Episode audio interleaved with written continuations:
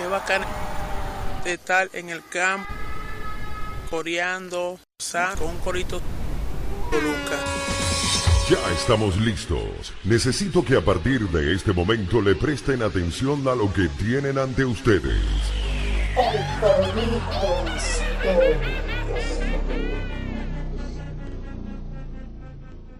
Panas y bellas damas, bienvenidos sean todos una vez más a un nuevo episodio de El Corito Histórico, el podcast donde te contamos la historia de Venezuela de una forma clara, amena, concisa y entendible. Como no te la contaron tus lamentables profesores de historia de Venezuela del bachillerato, que son la razón desafortunada por la cual terminaste votando por Chávez.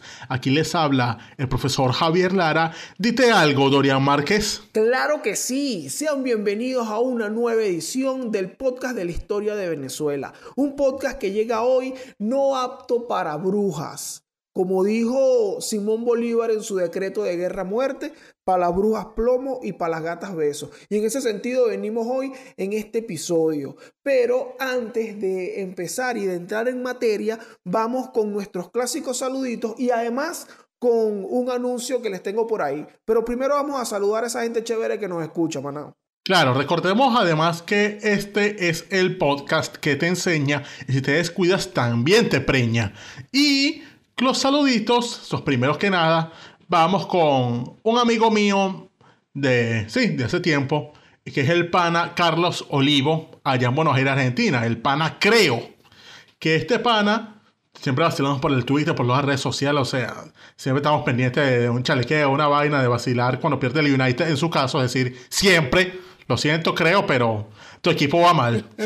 Y bueno, él reportó su, reportó su recientemente y yo, coño, me siento orgulloso de que un pana, a quien aprecio, a pesar de su mal gusto por el equipo ese, coño, le... Sí, vacile mi show y vaina que le esté yendo bien. Pero bueno, creo, ahí está el saludito, pues. ¿Quién más tienes tú por ahí? Mira, el siguiente saludo que tengo por ahí, yo me puse muy contento cuando leí ese comentario porque viene directamente de un sitio que yo quiero mucho, que es mi queridísima isla natal, no, no la República Dominicana, sino Puerto Rico, porque ustedes saben que yo soy demasiado puertorriqueño. Entonces de allá nos escribe Néstor Figueroa, el primo de Elmer Figueroa. Imagínate. ¿Qué?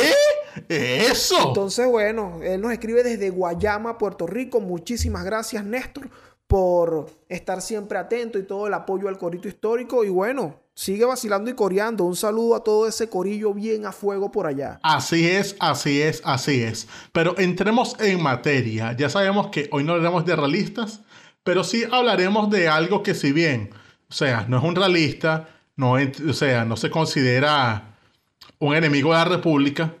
O sea, era bien patriota el tipo, estaba comprobado su patriotismo. Era tan patriota como Bolívar, Mariño o incluso como Piar. Pero lamentablemente sus acciones lo hacen ser más despreciable incluso que Mariño y que el mismísimo Piar. Estamos hablando de un sujeto llamado Francisco de Paula Santander la bruja de Cúcuta. Cuando uno estudia un poco sus comportamientos y la manera en que se maneja, dice, bueno, pero este tipo es como el chacal de la trompeta, ¿vale? El más despreciable de todos. Pero bueno, antes de comenzar con toda la chispa, candela y fuego que traemos para la bruja de Cúcuta, quiero hacerles una invitación y también comentarles sobre un nuevo proyecto en el que estoy involucrado y que se estrenó el día de ayer, llamado El hambre y las ganas de comer. Se trata de un nuevo podcast en formato de audio que he estado preparando durante los últimos meses y donde voy a estar acompañado de un gran amigo mío y gran amigo del corito histórico, César Fernández, el cocinegro. Un cocinero con una amplia trayectoria y muchísimos conocimientos en el mundo de la cocina y la gastronomía y donde vamos a estar abordando temas que tienen que ver con la relación humana con la comida. ¿Qué pasa con la comida en la religión? ¿Qué pasa con la comida en la guerra? Es difícil cocinar. ¿De dónde salieron los libros de cocina? Ahí hicimos tremendas tareas y bueno, se las traemos en este contenido que pueden encontrar en mi canal de YouTube, Dorian Márquez. Lo que tienen que hacer es buscar ahí en los comentarios y le dan clic a mi nombre y ahí los van le van a llegar rapidito. También en todas las plataformas digitales lo pueden encontrar como El hambre y las ganas de comer. Eh, bueno, esto lo hicimos con muchísimo cariño, nos estamos vacilando también la creación de ese contenido, así que bueno, esperamos que sea de su agrado y si es así, bueno, le dan ahí su like y su suscripción al canal. Así que bueno, vamos a empezar a darle candela a esta hora sí, Manao. Así es, así es, así es, pero ya hablamos de cosas finas, ahora vamos a hablar de la brujería y no precisamente de la brujería que te echa una bella dama, como diría nuestro amigo Blanquito Man en aquel éxito de los años 2000, sino de la brujería despreciable, de esa gentuza que es capaz de hablar paja a las espaldas de los amigos, de ese sujeto que quiere ver al, que, que si te ves teniendo eso te, desea lo peor porque quiere ver, no quiere que tú estés bien, que es, que era Santander. Este es un carajo que además nos pedía esto mucho tiempo. Muchos amigos allá en Colombia nos escribían y decían, coño, mano, ustedes tienen que hablar mal de Santander porque, coño, yo quiero callar en la boca a estos colombianos coños de madre con los que trabajo.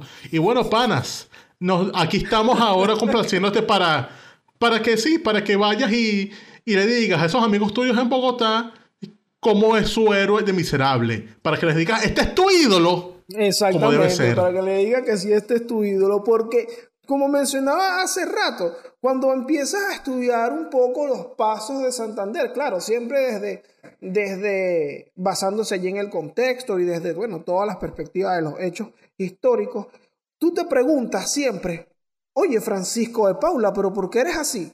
¿Quién te hizo tanto daño? Entonces, bueno, vamos a empezar con la historia de, de, Santander, que inicia el 2 de abril de 1792, cuando él nace en Cúcuta, en lo que llaman la Villa del Rosario. Así es, el pana tan cucuteño como James Rodríguez. Pero aunque nació allá, al pana lo mandaron, bueno, pana no, porque yo no soy pana de brujas. Al tipo este lo mandaron a los 13 años a Bogotá a estudiar en el Colegio de San Bartolomé. ¿Estás claro de lo que es este colegio, no? Bueno, eh, me imagino que a los efectos de Santander debe ser el colegio Hogwarts de magia y hechicería. Eh, no. no, no, no, no. Este es un colegio importante porque este es el colegio que es, digamos, lo que se considera como el semillero de las ideas libertarias gradinas, incluso venezolanas, porque aquí es que estudiaron unos tipos célebres como, no, la, primera generación que estudió aquí y que salieron así como cabeza caliente, como candela, fueron estos muchachos, Francisco Antonio Sea, este Camilo, Camilo Torres, Antonio Nariño, todos esos jóvenes estuvieron la misma sección ahí y de ahí salieron a joder y a, convertirse en los precursores de la independencia colombiana. Pero también estudió aquí Rafael Urdaneta, Francisco de Caldas, es decir, puros carajos que salieron de ahí a joderle la vida al virreinato.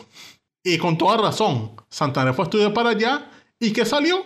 Bueno, aparte de bruja, salió patriota. Salió patriota, en efecto, porque eh, cuando estallan todos los movimientos de independencia y todo el asunto de Fernando VII en España, en el año 1810, Santander estaba terminando los estudios. Estaba ahí el 11 de julio, él estaba presentando su examen ahí de práctica forense para que le faltara la pasantía para ser abogado. En ese momento, estamos hablando que él tenía 18 años. Coño, muchachito. Claro, era un muchacho. Entonces, el 20 de julio, él dice, no, vale, yo no voy a estudiar nada porque yo me voy a alistar al servicio militar del bando patriota, del bando insurgente, y ahí entra a lo que llamaban el batallón de infantería de la Guardia Nacional a los 18 años. Entonces ahí empieza él su camino en la milicia. Claro, pero el problema es que, coño, una cosa es entrar en la milicia de blancos de Caracas, que tú sabes que vas a ir a luchar contra los realistas, y otra cosa es entrar en la Guardia Nacional de Bogotá, porque acuérdate que la guerra en Bogotá, si bien fue tan sangrienta como en Venezuela, fue distinta en el nivel de, el nivel de sangre y de odios. Porque esta guerra en Nueva Granada fue una cuestión en la cual, sí, fue una guerra civil, tanto como en Venezuela. Pero mientras en Venezuela la guerra fue, fue entre realistas y criollos, en Nueva Granada la guerra fue entre realistas por un lado, patriotas centralistas por el otro, contra a su vez patriotas federalistas. Es decir, una guerra de tres bandos horrible. Es decir, básicamente Colombia, lo que siempre ha sido Colombia, esos peos horribles fratricidas. Y Santander, eh, bueno, formaba parte del bando federalista.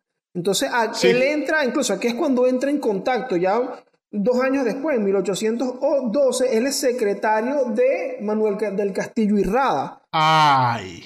Que tú sabes que, bueno, hoy Noche de Brujas no puede faltar ninguno. Entonces, bueno, hay que mencionar que es una persona estrechamente relacionada con, con Santander porque, bueno, estuvo a sus órdenes. Incluso eh, participa en la talla de Mariquita. Ah. ¡Ay, papá, Santander! Coño, mano, ¿cómo así? Entonces, bueno, participa en eso. El 20 este, luego, el 25 de mayo de 1812, eh, él era teniente y el primero de junio ya es capitán, peleando en el bando federalista de esa primera república colombiana. pues. Entonces, le ocurre que en uno de estos ataques, en una de estas peleas contra los centralistas, él cae prisionero. Ah, sí, en la batalla de San Victorino. Cae herido y prisionero. Pero aún así, al carajo liberaron los, los centralistas. Lo liberó Antonio Nariño, de hecho, o sea, su, un, un carajo egresado de su mismo colegio. Lo liberó y lo mandó a servir junto a Manuel Castillo y Rada hacia la campaña en el Magdalena. Allá en el Magdalena se encontraron ya en ese año 13 con un tal Simón Bolívar. Simón Bolívar, recuerden que en ese momento venía de todo su fracaso en Venezuela, llega a, a Cartagena, allí le dan un contingente de tropas con el cual el carajo empieza a ganar de una manera, o sea, eso fue una racha a nivel Alex Ferguson en el Manchester United. Y entonces el carajo empezó a ganar y vaina, empezó como a querer cumplir su plan, que era ganar, ganar en Colombia, tener un contingente de gente y con ese contingente de soldados dirigirse hacia la frontera con Venezuela para continuar la guerra y liberar su, su patria como debía ser. Pero entonces estaba esta agitación fuerte en la frontera y ocurre lo siguiente, que es que se estaba dando la, la cuestión de que Monteverde, como capitán general de Venezuela, pretendía invadir las Provincias Unidas de la Nueva Granada. Entonces mandó un contingente desde Barinas hacia la frontera, un contingente que estaba a- a cargo de Ramón Correa.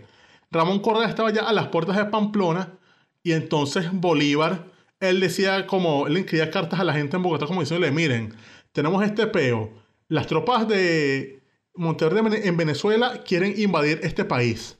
¿Ustedes van a dejar eso? Miren, si ustedes me dan el mando a mí, yo les garantizo destruir ese ejército y de paso entrar hacia Venezuela y terminar de destruirlos y masacrarlos y así asegurar el futuro de la Nueva Granada. Pero el plan sonaba muy bien. Sin embargo, Manuel del Castillo y Rada, la idea parecía errónea, ya que él creía que lo único que podía hacerse en este caso era hacer una defensiva en la frontera para que no pasaran los realistas. O sea, le daba igual Venezuela. Le decía, no, no, no, ¿para qué nos vamos a ir para allá?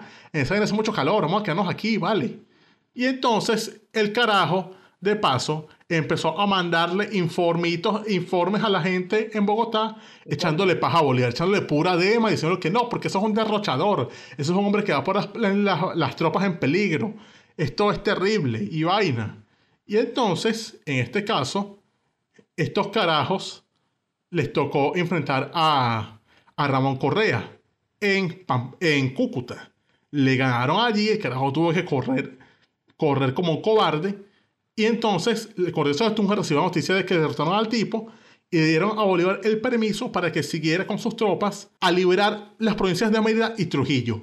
Y ojo, le dijeron también, ay, mire, y, le damos a auxilio de tropas, llévese las tropas a del Castillo. Manuel Castillo obviamente cogió una rechera increíble porque él dijo, bueno, pero esta vaina yo no les dije que, la- que ese carajo no sirve, que no, porque me vamos a poner a servir con él. Pero le tocó servir con él a juro. Y entonces le tocó recibir órdenes de Bolívar. Él le dijo a Castillo entonces Bolívar, mira, tienes ahora la labor de destruir a los realistas en la grita. Y el carajo casi que de mala gana, con el bruto que era, se fue a destruir los carajos, pero así por no dejar. Y claro, fue así, fue tan mal como él fue ahí, que básicamente él fue, ay, encárguense ustedes, mire, ¿quién es mi subalterno? Mire, Santander, encárguense esos carajos tú, yo no voy a luchar un carajo. Básicamente dejó el trabajo sucio a Santander. Y, él- y entonces después de que agarraron esa vaina, él se piró de esa vaina diciendo que no, yo no voy a seguir luchando aquí, no voy a seguir en Venezuela, renuncio, renuncio al mando y me voy con mi gente. Quedó de esa manera Santander como único oficial de rango allí esperando para relevar. O sea, él estaba ahí como mierda, ¿y ahora qué hago yo? Bueno, voy a esperar aquí a Bolívar. Y entonces, en ese momento es cuando llegó Bolívar hacia allá y, se con- y conoció a Santander.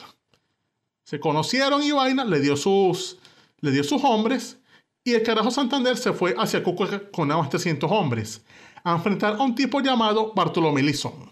Justamente desde aquí, desde esta primera vez, desde esta diferencia con Manuel del Castillo, es donde empiezan los, los desencuentros o las diferencias fundamentales que hay entre Bolívar y Santander. Porque, ¿qué pasa con Manuel del Castillo? Que el tipo dice que no, va, nosotros aquí nuestra, aquí Bogotá ya, aquí en Cúcuta, de ahí para allá, y eso no es peo de uno, eso es su peo. Mientras que Bolívar, bueno, justamente con una visión mucho más amplia, manifestaba que, chamo, ven, allá está Monteverde y Monteverde va a venir para acá. Entonces es mejor nosotros tener que atacar y apoderarnos de la cuestión en vez de esperar que ellos vengan. Okay. Entonces, esto era lo que planteaba ahí Bolívar.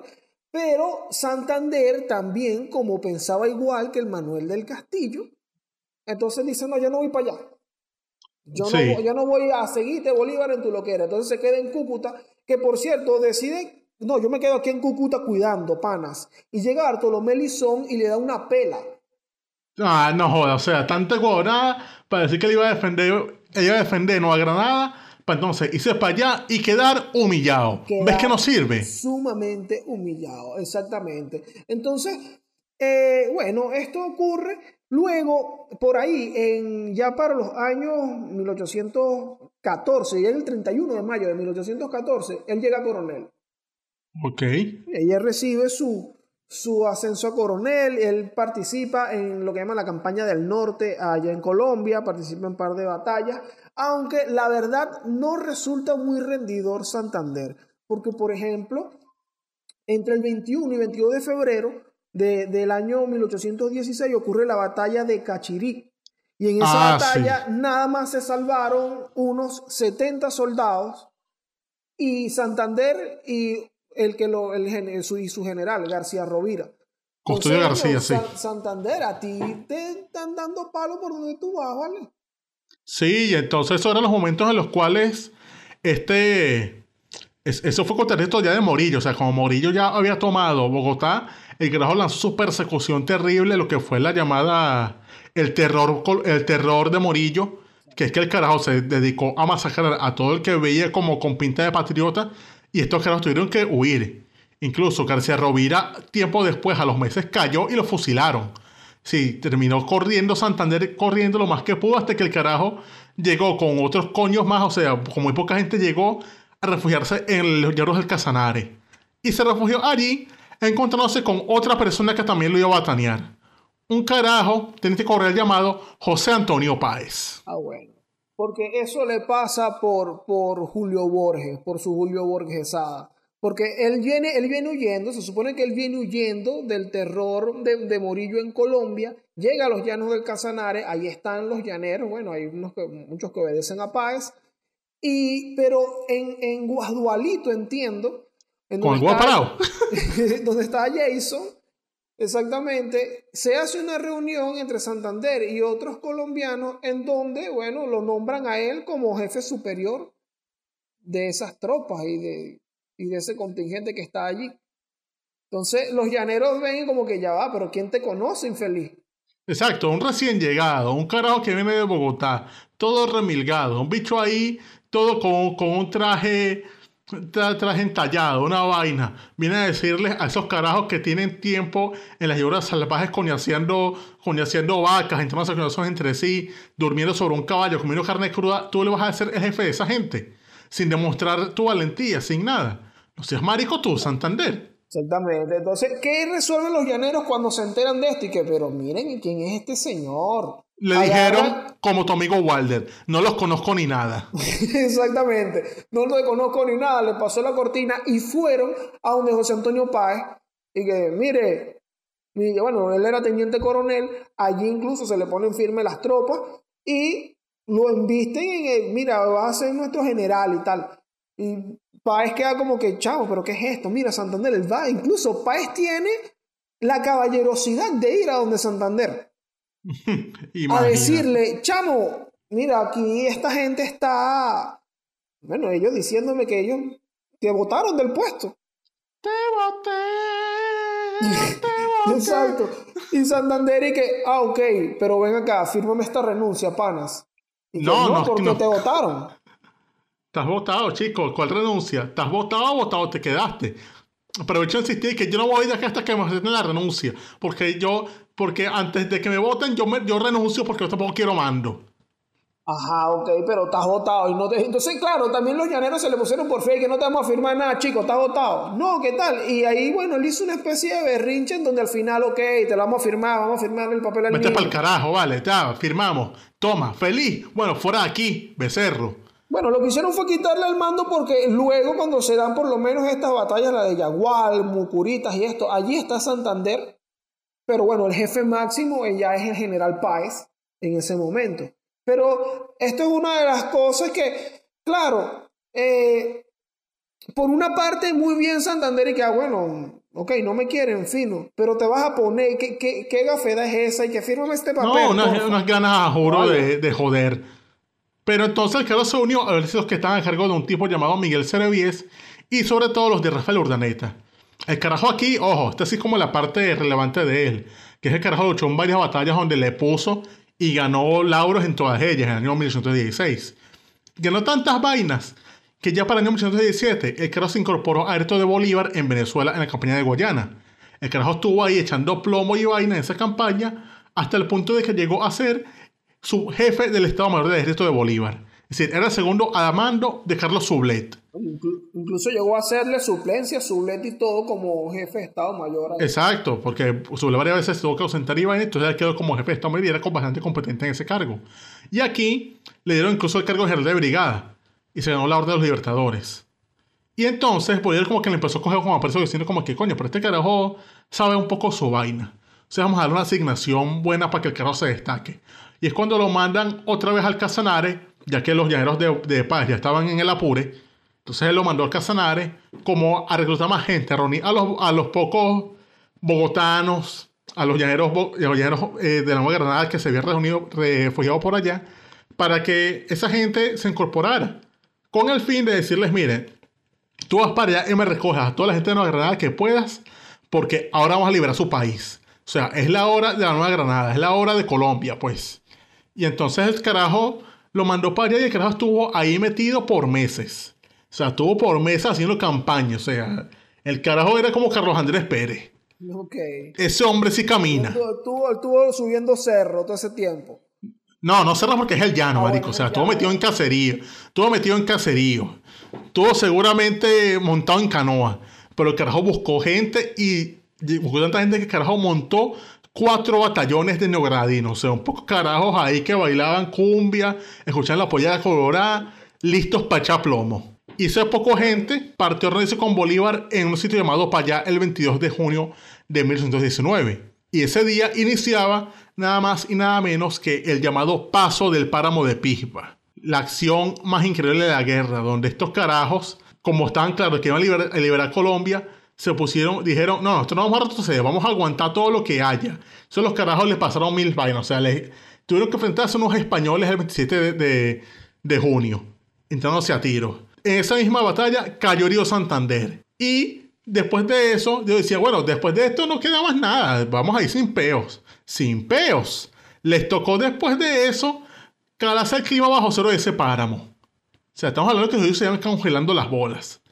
Les daba mal de altura porque esa vaina eran montañas del coño de la madre. En esa vaina llovía y se inundaba esa mierda. La mucha gente se moría al lado del camino. O sea, poca gente se iba muriendo y vaina. Y todo eso lo hacían con el fin de evitar, y por Cúcuta que estaba tomada por, por los realistas. Ellos decían, no, esto es, me- es mejor morirse aquí caminando que morirse plomeado por, por los realistas, maricos. Sí, que vamos a echarle bola. Se casaron ustedes esa vaina un mes completo pasando frío y hambre. Y entonces ya llegaron a, a- a encontrarse en un sitio llamado Cámeza, donde se encontraron a estos, al, al de Bolívar, se encontraron también a los británicos, al grupo de Rondón y Anzuategui. Aquí lleg- le llegaron a los realistas y después les tocó otra vez enfrentarse en el pantano de Vargas.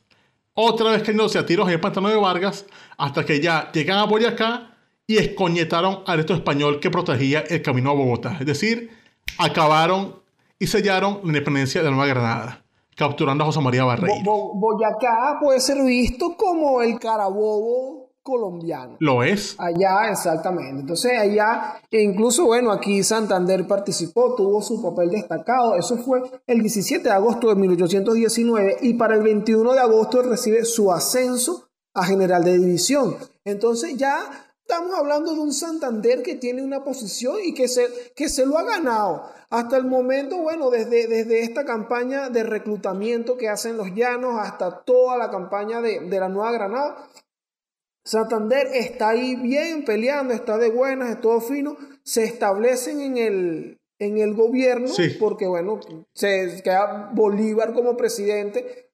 vicepresidente eh, Santander y decide Bolívar continuar la guerra hacia el sur y Santander queda en el ejercicio efectivo del poder. Entonces acá es donde Santander empieza a hacer de las suyas que uno dice, mano, pero ya, ¿qué te está pasando a ti? Sí, pero eh, si vamos a hablar de la acción en la cual Bolívar parte Angostura al famoso Congreso, deja creado Santander y Santander toma la decisión de fusilar a José María Barreiro y los comandantes realistas.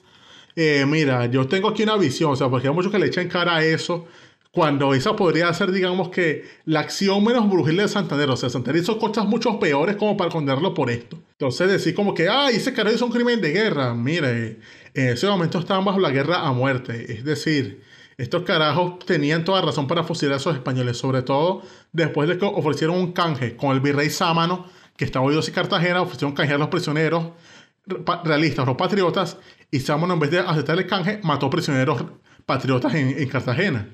Entonces, básicamente lo que hizo Santander fue como devolverle la moneda. Él dijo, ah, tú vas a matar a mi gente, yo te mato a todos tus coños de madre. Fue responderle con exactamente lo mismo. Eh, de verdad que es una de las acciones más destacables de él en el ejercicio del gobierno y, y en cuidado de la república, porque cuando ellos toman estos prisioneros y toman a Barreiro, que era uno de los mejores oficiales de Pablo Morillo, eh, empieza la, la oligarquía bogotana realista que estaban en las iglesias, que eran comerciantes y todo esto, y empezaban un tema, había un ambiente de conspiración.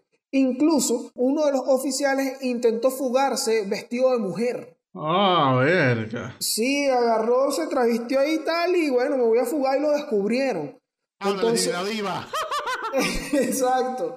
Entonces lo descubrieron. O sea, era una cuestión, Bolívar estaba ofreciendo este canje de prisioneros que habían caído en la batalla de Boyacá y el virrey lo que dijo fue, no, vale, me sabía culo. Y fusiló a unas tropas de MacGregor, de nuestro estafador Imagínate, favorito.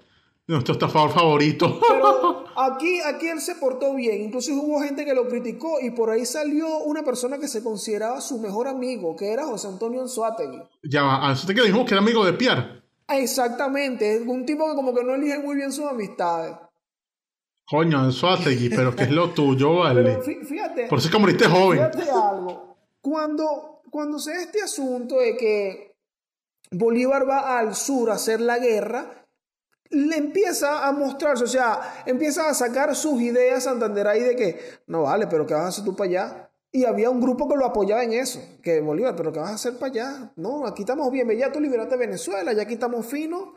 Además, eso lo que hace es quitarle real a la Nueva Granada. Sí, o sea, ya empezó a culipandear. Sobre todo en un momento tan grave como era el momento de la liberación del Perú, porque, o sea, tenía que liberar eso, porque era un bastión realista muy fuerte que si no se liberaba eso, poco a poco los carajos iban a apoderarse de Río de la Plata, se iban a extender hacia el norte, o sea, si no, liber si no sacaban realistas de ahí, no iba a haber Colombia, no iba a haber un coño de madre, no iba a haber Bogotá, no se iba a servir para nada, ningún esfuerzo. Es lo que decía al principio, de que las diferencias que hay entre ellos Básicamente es que Santander considera que una vez, ah, bueno, ya sacamos a los patriotas de aquí, a los realistas de aquí de por la casa, ya no hace falta más nada, mientras que Bolívar piensa que mira, más adelante están estos tipos y van a venir por nosotros. Necesitamos ocuparnos de todos para dejar esto, bueno, bajo el dominio patriota, bajo el dominio de, de nuestro bando y que salgan todo, todo, toda la corona de aquí. Entonces, bueno, Santander ¿Qué pasa? Era un tipo que le decía a Bolívar, ok, Bolívar, vete a hacer la guerra. Y cuando Bolívar comienza a pedir refuerzos, comienza a pedir recursos, Santander dice que no, es que no me han bajado la plata, panas. No se me ha hecho efectiva la transferencia. Sí, él le mandó para allá a Diego Ibarra, Jesús de Can, a pedirle 12.000 hombres, porque tienen que enfrentar a 18.000 hombres a la batalla de Junín. Se lo contamos en ese episodio. Tienen cuatro peruanos e españoles que tenían 18 mil hombres. Le decía, man, mándame 12 mil, con eso yo resuelvo. Y el carajo como que, mira, yo no puedo mandar, es, mandar esa vaina porque el Congreso me- no me ha autorizado, no me ha dado una ley para que yo pruebe eso. Si el carajo le lanzó una guaidosada, o sea, le dijo, mira, todas las opciones están sobre la mesa, incluso la opción militar, porque el artículo 187.4 que dice que es cuido papá, dice que yo puedo darte pruebas, pero eso requiere que vamos bien y te- primero tenemos que resolverlo de sitio, panas. O sea, aquí empieza Santander con una actitud en donde él dice, no, panas, pero es que necesitamos una ley para poder mandarte los refuerzos que tú necesitas. Y Bolívar como que ya va, chamo, aquí estamos haciendo la guerra, ¿entiendes? Entonces, en el marco de la guerra, mándame a la gente, por favor. Y bueno, después ves si resuelves esta parte legal, lo que tú Sí, quieras, pero el- estamos haciendo la guerra. El bicho Entonces- andaba todo Tomás Guanipa, todo. Es propio falsero y prostibulario, ¿estás viendo? Entonces, coño, aquí Bolívar empieza, bueno, pero este tipo está, en contra, ¿o qué le pasa? Además, ocurre otro entico ahí por parte de Santander, y es que dentro de la misma dinámica de la guerra, Bolívar estaba otorgando ascensos militares en el campo de batalla y todo esto a soldados que se los iban, creo que se lo iban mereciendo. Y esto fue interpretado por las élites del gobierno central en Colombia como que, verga, Bolívar está creando su propia élite de generales, entonces no, no le vamos a permitir que él esté dando ascensos por allá. Se hace toda una discusión y se, se le quita a Bolívar eh, en el papel, eh, legalmente, las facultades de hacer esto, todo a la vista de Santander. Y le quitan el mando del en Perú. Si dicen que no, ya no va a mandar ahí. Por esa razón es que entonces, en la batalla de Ayacucho, el que comanda la batalla fue Sucre. Porque le habían quitado el mando a Bolívar. Y entonces Santander, que bien podía evitar eso, con el fuerte que tenía, él dijo, ay no, yo no me voy a meter en eso. Entonces, coño, marico, tú eres una víbora. Claro, entonces todo ocurrió como a la vista de Santander, incluso Santander fue quien abrió ese debate porque él se comunica con el Congreso a preguntar si tenían que reconocer esos ascensos que él estaba dando allá. Entonces a partir de ahí se da todo y entonces, ajá, las cosas quedan como que, bueno, pero ¿y este tipo qué, qué le pasa? Vale, es como dicen en el barrio, estás teniendo actitudes de bicho. Exacto, en un bicheteo, se diría en el barrio. No, un bicheteo. Otro, tú sabes que hablando de bicheteo, por allí Santander hay, se lanza otro y es en el marco del el Congreso de Panamá, el Congreso Anfictiónico de Panamá. Ok. Porque fíjate, Bolívar le, le- le- Bolívar le contaba sus cosas a él, pues. Oye, le contaba sus ideas. Mira, tengo esta idea, mano, ¿qué te parece? Porque Bolívar lo consideraba mucho, consideraba un tipo muy inteligente. Y pues era un tipo muy inteligente. Bolívar no bueno, un pelo. Vamos a decir que sí para no decir que no. Hablaba, hablaba con, con él y, le, mira, y le, le presentaba sus ideas y tal. Entonces, en ese tema del Congreso de Panamá, le dice Bolívar a Santander expresamente que, bueno, lo que quiere es unir en un Congreso a todas estas naciones que están en este proceso de, de crear repúblicas democráticas.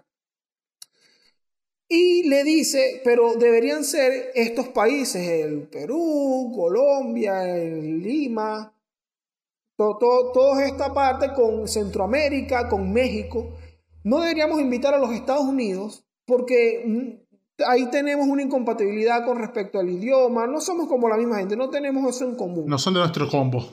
Tampoco de, exacto, tampoco deberíamos invitar al Río de la Plata, bueno, también por la misma cuestión de distancia, que es como hacer un poco más compacto el proyecto de Miranda, si te pones a ver. Ok, sí, tiene sentido. Mochamos arriba a Norteamérica y mochamos esta parte del Río de la Plata y aquí hacemos este corrito sano nosotros. ¿Te parece, Santander? Y Santander le dice, oye, panas, claro que sí me parece. Y en los preparativos de la vaina, ¿qué hizo el niño? Invitó a los Estados Unidos, invitó al Río de la Plata, inventó a Brasil. Bruja, vale. O sea, todos los que te dijeron que no hicieras, vas de bruja a hacerlo. Hermano, te estoy proponiendo un plan acá de bien entre tú y yo. Vamos a hacer esto, me parece fino, y tú me vas a echar a perder la idea de mi compatibilidad, de mi cosa, de mi comunidad o de nuestra comunidad. Porque bueno, tú, tú quieres echarme a perder la fiesta. Incluso esto hace a Santander y que un precursor del panamericanismo, el haber echado la fiesta a Bolívar. Pero, ¿tú sabes qué es lo peor del caso? A ver, que Estados Unidos no fue, porque él dijo que no, vale, yo no voy para allá, ¿qué es eso? ¿qué vaina es esa? No, son. Brasil dijo, Oye, panas, cualquier cosa les aviso, ¿ok? y el Río de la Plata dijo, mira, a mí no me gusta eso de la doctrina Monroe, esa vaina que hacen los Estados Unidos, eh, yo no voy para allá si ellos van. O sea, nadie fue. Todo el mundo le sacó el culo. Senda fiesta quería hacer.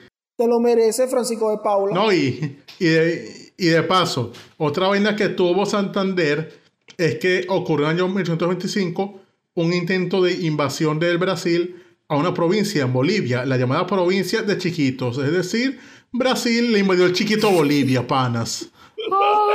¡Ay, vale! ¿Cómo así, mano? ¿Cómo así, manao? Que te invadieron el chiquito. Entonces aquí, estos brasileños pretendían tomar esa vaina y Bolívar en ese momento era, era el dictador del Perú y también presidente de Bolivia. Entonces pretendía responder esta vaina con una acción armada como debía ser. Que entre una acción armada se responde con otra acción armada.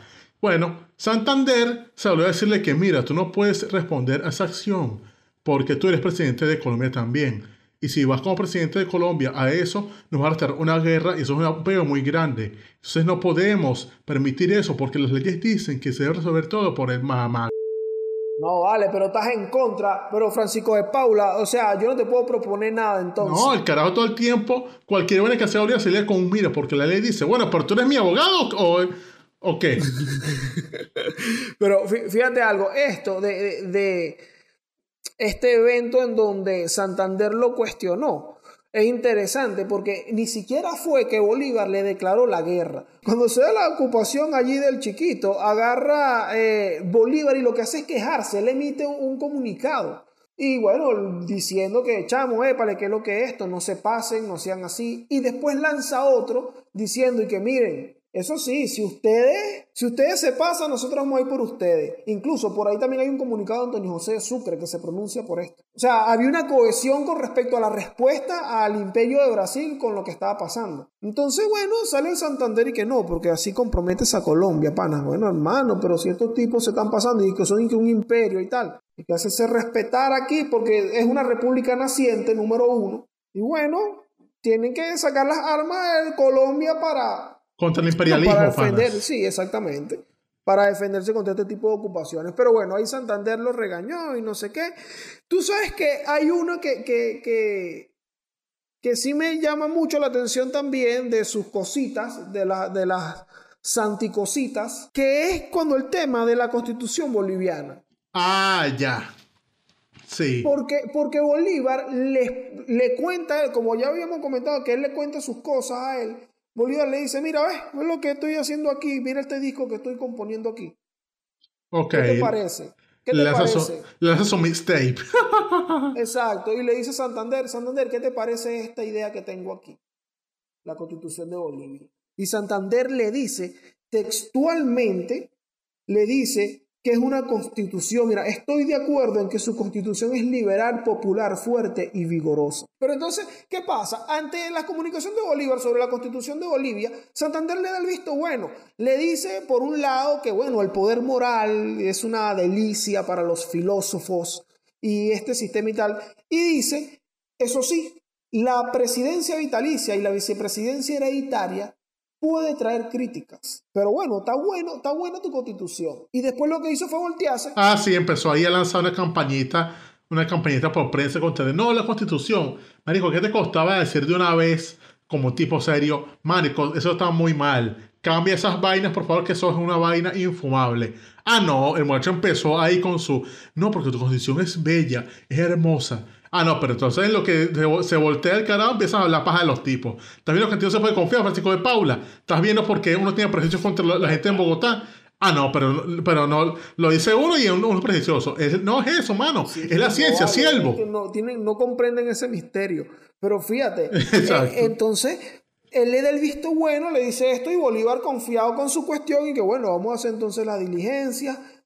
Aquí en las diferencias que surgen con respecto a la constitución de Bolivia, yo sí entiendo un poco esta posición de Santander, en donde él dice que, mira, ya va, la constitución que nosotros tenemos ahorita define ahí mismo cómo derogarse o cómo, o cómo modificarse. Entonces vamos a cumplir lo que dice ahí. Y Bolívar, por su lado, dice, panas, pero es que la constitución que tenemos ahorita no cuadra. Entonces, ¿por qué no hacemos que el pueblo decida Ya va como.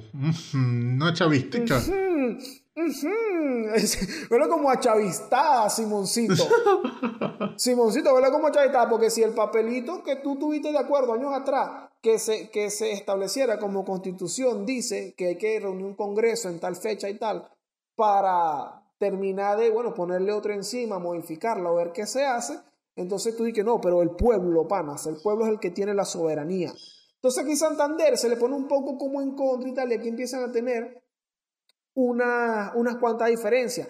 También una cosa que le molestaba mucho a Santander era el hecho de que, por ejemplo, él le cuenta a Mariano Montilla que no hay comisión ni destino que pueda halagarlo más que la presidencia de la República. Inmediatamente después de que la deje Bolívar, yo me presentaré a candidato. Y la constitución boliviana echaba para atrás eso porque Bolívar se erigía en presidente y el vicepresidente iba a ser Sucre. Iba a ser un designado por Bolívar, sí. Exactamente, y Santander dice, ¿y yo, papá? Te jodieron, cachorro. Entonces, aquí es donde el tipo comienza a ponerse mucho más en contra del asunto de la constitución boliviana, que se lo pudo haber ahorrado todo ese problema de haberle dicho de una vez, coño, Simoncito, pero esto no me parece. Dame el chance que me toca a mí. Pero no, el bicho que pretendía era puro decir las vainas por la espalda. Y de paso que se da el peor de la cosiata, que es como se pretendía acusar a Paz de autoridad por reclutar soldados para la guerra en Venezuela. Y entonces él, él manda que llamen a Paz el Congreso y Paz dice, no sea marico nadie, chico, y se queda en Venezuela. Ante esto, Bolívar va a toda velocidad a Venezuela, que se reúne con Páez, que se abrazan, quedan, quedan amarrados con barriga, cachete con cachete, todo eso. Y, después de, ese baile, de ese, de ese abrazo con los bros, él indulta a Páez. Y esta vaina hizo que Santana se montara aún más el patrón de las brujas. Porque el tipo empezó como que, bueno, pero este carajo no me está haciendo caso, ¿qué bolas tiene él? Bueno, en vez de hablar de eso directamente, como los tipos serios, ¿sabes qué hizo? Empezó a escribir articulitos por la prensa con anónimos, es decir, se transformó en la divina diva. En la divina diva, así mismo, empezó a escribir cosas por ahí como que no era él. Como que no era él, pero todo el mundo sabía que, que era él, bueno, o sea, ¿quién eres tú, el galgaliano? No, mano. Qué loco pero, ¿qué pasa? Ante esto, Santander se siente traicionado porque ellos se habían reunido antes de, que Bolívar fuera a Venezuela y ellos habían quedado en que, mira, yo te voy a apoyar la constitución de Bolivia si tú vas allá a Venezuela y te encargas de, de los facciosos, te cargas de paz, te cargas de tal. Y Bolívar dijo, ok, mano, está bien, pero a Bolívar le empezó a oler mal la cuestión de ahí en adelante, porque entonces cuando él llega a Colombia, cuando él llega a Bogotá y él va en todos los pueblos en el camino, todos son unas consignas de viva la constitución, de respeto a la constitución, ya va, mano, pero si yo lo que estoy intentando justamente es cambiarla. ¿Qué está haciendo este tipo aquí? Bueno, había una campaña enorme montada en la prensa desde el Partido Santanderista contra Bolívar. Y Bolívar llega picado a Venezuela y dice, no, vale, sea marico ese Santander, este país es de aquí mismo, es tal, panita mío, barriga con barriga, es mi curruñis. Mi bro. Y mi bro, y entonces, bueno, él decía, él tomó su partido ahí, y bueno, esto le cae muy mal a Santander, que es cuando, como dijo Gabriel, se monta más en el Panteón de las Brujas o surfea, se desplaza por la avenida principal del que te conté. Sí, pero sin embargo, Santander tenía un problema que es que él, decía todo eso, que él lo apoyaba la oligarquía y vaina, pero el tipo era un tipo, un ídolo de barro. Ese carajo sí, tenía que psicotros a la bola, pero a él no lo apoyaba ni el ejército, que era un ejército bolivariano. Sí, esos carajos eran, reconocían a Bolívar como su jefe ni el pueblo llano, que coño, que veían a Bolívar como héroe de guerra, el presidente, el líder. Es decir, él no tenía nada con qué maniobrar, él no tenía autoritas. Era un gafo, era básicamente, y vamos otra vez con el tema, Julio Borges. Claro, entonces él quería arreglar todo ese vacío que tenía como de, de apoyo, lo quería arreglar y que no, con una ley. No, no hay leyes para tu estupidez. Entonces, no, no, puede ser Francisco de Paula. Otro bicheteo que se lanza, Javier, muy feo, es cuando se da la rebelión de Bustamante en Lima. Ah, en Perú. Esto, es, esto es un asunto en donde hay unas tropas del ejército colombiano ocupando Lima y a este, creo que era un capitán, Bustamante, un sargento, agarra las tropas que él tiene a cargo según Indalecio Líbano Aguirre, la oligarquía limeña le paga a Bustamante para que haga esto, para que se vaya. Y entonces Ah, esto genera, aquí esta rebelión en donde se pronuncian a favor de la constitución de Cúcuta y tal. Santander se entera de esto y lo celebra. Qué becerro. qué bueno Bustamante y tal. Y Bolívar lo y chamo, ¿qué te pasa a ti? ¿Qué es esto? ¿Vale? ¿Cómo tú vas a celebrar una, un acto tan traición. como ese? Y lo que hizo Santander fue comparárselo con lo que hizo Páez. Y dijo, bueno, lo que hizo Páez fue ultrajó mi, ulta- mi autoridad. Esto, ultraja tu autoridad, es lo mismo. Que hermano, estamos hablando de que unos tipos allá le pagaron a un señor. Aceptó un soborno, aceptó un soborno, Luis Parra cualquiera. Ajá, entonces tú justificas eso, Francisco de Paula, coño, ¿quién te hizo tanto daño, hermano? Ojalá te mejores como persona. Pero aún así, el enfermo no mejora, mano. Porque Mira, también, pero ¿qué pasa? Bolívar contó y la vaina y que no, yo no le aguanto más vaina a este huevón. Y estando en Caracas, le escribe a Santander y le dice, mira, mano, yo no soy más tu amigo, a mí no me escriba más. No te ¿Ah, sí? conozco ni nada. de verdad, Walter Fernández, ¿eres tú? Tal cual le escribe Bolívar a Santander, a mí no me escriba más, yo no soy amigo tuyo, no me la dille. Y Santander le manda una carta, hermano, A que decía Que- seguramente algo así como lo que escribió ese gran profeta, ese gran profeta de la América Latina llamado Marco Antonio Solís. Yo quiero ser más que tu amigo. Fíjate, un pedacito nada más dice que no me ha sorprendido su carta, porque hace más de un año que mis encarnizados enemigos están trabajando por separarme de su corazón. y ya lo han logrado. Ay. No vale, Francisco de Paula, pero bueno, tan bravo porque te estás portando mal, Santander, te estás portando burda de chimbo. Luego se dan los acontecimientos que hablamos en el atentado de Bolívar, Ah, sí, que en donde él termina huyendo y ocultándose en la casa de Urdaneta. Sí, esto sabe porque no quería las consecuencias. O sea, el carajo le, le, le cogió miedo al, al tigre después de que lo mató. Bueno, ni siquiera lo mató, porque no, no lo logró matar, porque así de inútil era. O sea, se en una conspiración y no logra triunfar. Entonces se va ahí a pedirle cacao a Ordaneta y que, oh, chavo, no me mates, yo estoy con hijo, vale. El propio malandro chimbo batanero. Y, y, y Urdaneta, claro, vale, el propio robabombona. Esa Eh, vaina. El, el tipo, el tipo va donde Urdaneta, e incluso Urdaneta es quien le mete casquillo a Bolívar para enjuiciar a toda esa gente y en el juicio Santander sale eh, sentenciado a muerte. Y bueno, aquí es donde a Simón Bolívar se le aflojan los chupi chupi. y que dice, ay no, porque yo le voy a demostrar que yo no soy como él. No, joda, chico, pero es que de verdad no ponía de su parte. Claro, porque como era blanco, porque a Bolívar le encantaba era matar Exacto, negros. vale. Sí, exactamente. Más le pesaba ayer color a, a Bolívar. Que bueno, eh, también le cayó muy mal, obviamente, que una persona a la que él le contaba sus cosas haya terminado siendo tan pajudo y que haya obstaculizado tantas veces sus planes sin tener, coño, la vaina de, mira, Simón, ¿sabes? Esta vaina no está. Esta vaina no puede ser. Así, así no es la vaina, pero bruja es bruja. Bueno, en vez de, a él le conmutan la pena con este perdón y va al exilio, ¿no? Dieron fue como mutarle el pene, pero eso es otra cosa. Y sí, efectivamente, el carajo lo mandaron al exilio y se fue a Europa. Estuvo viajando un año por Europa hasta que ya en el año 1931 se monta Revolución Bolivariana el alza en Colombia y resta los mejores militares. O sea, le dicen, mire, usted ya otra vez se le va a indultar y se le va a dar sus cargos militares antiguos. El carajo dijo, ok, está bien, chévere, pero yo todavía no vuelvo. El carajo siguió viajando por el mundo, llegó a Estados Unidos y en el año 1932, en marzo, le mandaron una carta diciéndole, mire, señor, usted ahora es presidente provisional de la República, así que véngase. El carajo llega, llega a Colombia y allá asume su cargo. Presidente provisional de la República hasta que en el año 33 lo eligen presidente constitucional, o sea, gana a elecciones y gana. Tuvo cuatro años de presidente hasta que, bueno, después pasó otra vez a la oposición y falleció en 1840 tranquilazo y relajado porque no todo el tiempo el bien triunfa, a veces el mal también lo hace. Y la prueba de Santander es esa, que hasta una bruja como él pudo tener una muerte plácida. Sí, vale. Entonces, bueno, esta es la historia de un tipo que de verdad, cuando vemos y cuando mencionó al principio Javier, era un patriota, no se le puede acusar de antipatriota, apoyó la causa patriota, fue un carajo muy solvente y muy efectivo en muchas situaciones, pero que tenía actitudes de bicho.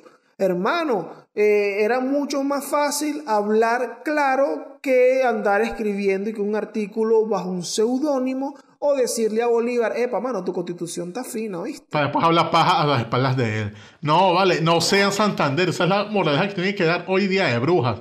O sea, no sean brujas, para eso se ve feo. Esa vaina no es por la cual uno hace el colegio histórico, uno hace esta vaina para decirles que coño, corran sus actitudes, dejen el bicheteo, panas. O sea, así no son las cosas. Y sobre todo, si son bogotanos, coño, panas, cambien esa actitudcita, por Eso favor. es lo que nos queda de este episodio, panales, claro. Y por otro lado, algo muy importante, que es que fíjense cómo terminó este Bolívar con ese corazón roto de más después de imprimir y tal. Porque aquí, recuperándome de una puñalada que me dio un pana. Tiene que estar pendiente ahí con los Santanderes también. Que Bolívar no tuvo mucha vista, no tuvo mucho olfato para reconocerlo, sino hasta el final. Que le dijo que ese Santander es un pérfido. A la primera traición, huyan, que, que un carajo que traiciona hoy va a traicionar mañana, pasado y por 10 años. Porque a las, a las brujas, como dicen por ahí, no se les debe dar ningún beneficio, panas. Como nosotros sabemos que ustedes no son ninguna bruja porque los coristas históricos son alta gente seria y de bien, lo que nosotros necesitamos de ustedes y que sería de mucho apoyo es que leen like si les gusta este contenido. Igual dejen su comentario que los estamos leyendo todos y vacilando con ustedes.